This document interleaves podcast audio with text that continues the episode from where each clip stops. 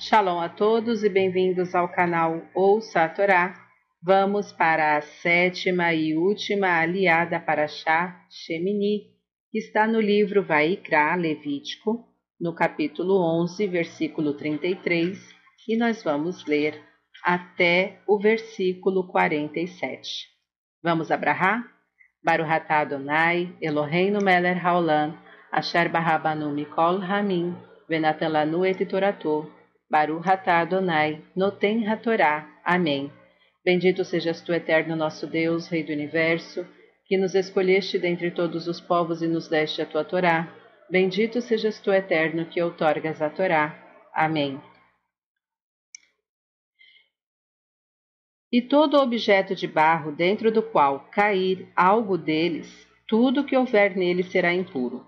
E ao objeto quebrareis, e todo o alimento depositado no objeto que se come, o qual tiver absorvido a água, a água alguma vez, ou qualquer líquido que se pode beber com qualquer vaso, este alimento será impuro. E tudo aquilo sobre que cair do cadáver dele será impuro. Forno ou fogão de barro serão destruídos. Eles são impuros e impuros serão para vós. Entretanto, uma fonte ou uma cisterna, lugares de ajuntamento de águas, serão puros, mas quem tocar os seus cadáveres, estando estes dentro da, das águas, será impuro. E quando cair de seus cadáveres sobre semente que se semeia antes dessa ter contato com água, ela é pura. E quando for derramada água sobre a semente e cair de seus cadáveres sobre ela, será impura para vós e quando morrer algum dos quadrúpedes que vos é permitido comer, quem tocar no seu cadáver será impuro até a tarde, e quem comer de seu cadáver lavará suas vestes e será impuro até a tarde. E quem levar seu cadáver levará, lavará suas vestes e será impuro até a tarde. E todo réptil que se move sobre a terra é abominação. Não será comido todo que anda sobre o ventre, todo que anda sobre quatro patas, e todo que tem muitas patas, de todo réptil que se move sobre a terra, não os comereis, porque eles são abominação. Não torneis abomináveis vossas almas com nenhum réptil que se move. Não vos façais impuros com eles, e não sejais impuros por eles, porque eu sou o eterno vosso Deus, e vos santificareis, e sereis santos, porque eu sou santo, e não façais impuras vossas almas com todo réptil que se arrasta sobre a terra, pois eu sou o Eterno que vos fez subir da terra do Egito para ser para vós Deus, e sereis santos, porque santo eu sou.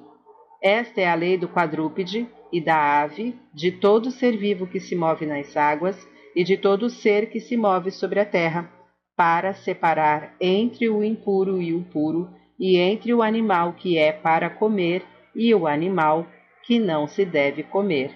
Amém. Baruhatá Adonai, Eloheinu Meler Haolam, Asher Natan Lanu Torah Temet, Betorreino, Baru Hatá Adonai Noten Hatorá. Amém. Bendito sejas tu, eterno nosso Deus, Rei do Universo, que nos deste a Torá da verdade e com ela a vida eterna plantaste em nós. Bendito sejas tu, eterno, que outorgas a Torá. Amém.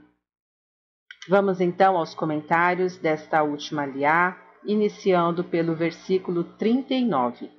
Quem tocar no seu cadáver será impuro. Em sua obra Reflexões sobre a Torá, o rabino Moshe Grilak comenta que todo contato com o cadáver de algum animal mamífero, ave ou réptil sem falar no corpo sem vida de outro homem, torna a pessoa impura. Qualquer instrumento ou recipiente que tenha tocado em um morto torna o homem impuro. Mas por quê? A morte é um fim natural e inevitável que aguarda a todos no final do caminho.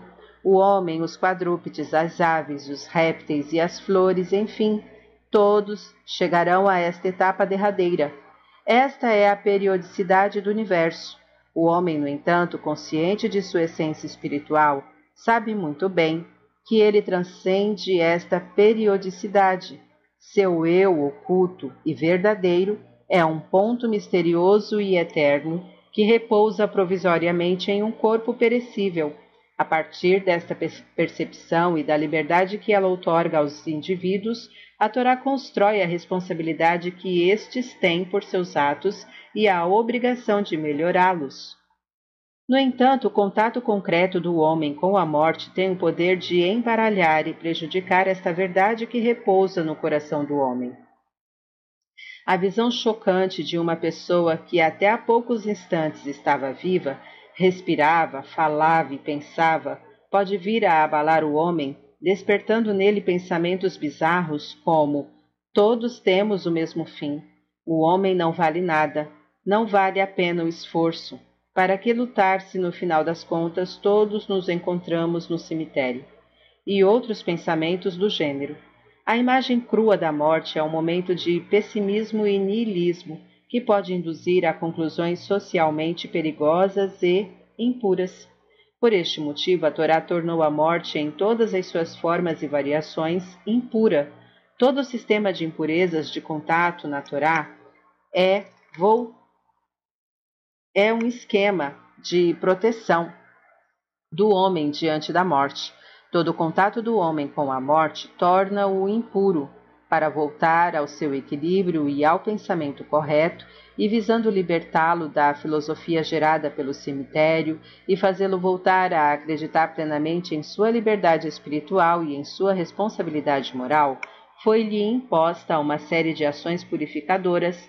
Após um período de purificação que dura, um, que dura de um dia a uma semana, a pessoa lava suas roupas, mergulha em um banho de águas revigorantes e se purifica, libertando-se da influência momentânea que a morte exerce sobre ele ao ter contato com algo que o torna impuro.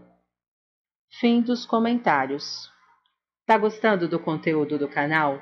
Então curta, comenta, compartilha. Se ainda não é inscrito, se inscreve, ativa o sininho e fica por dentro das novidades. Shalom a todos!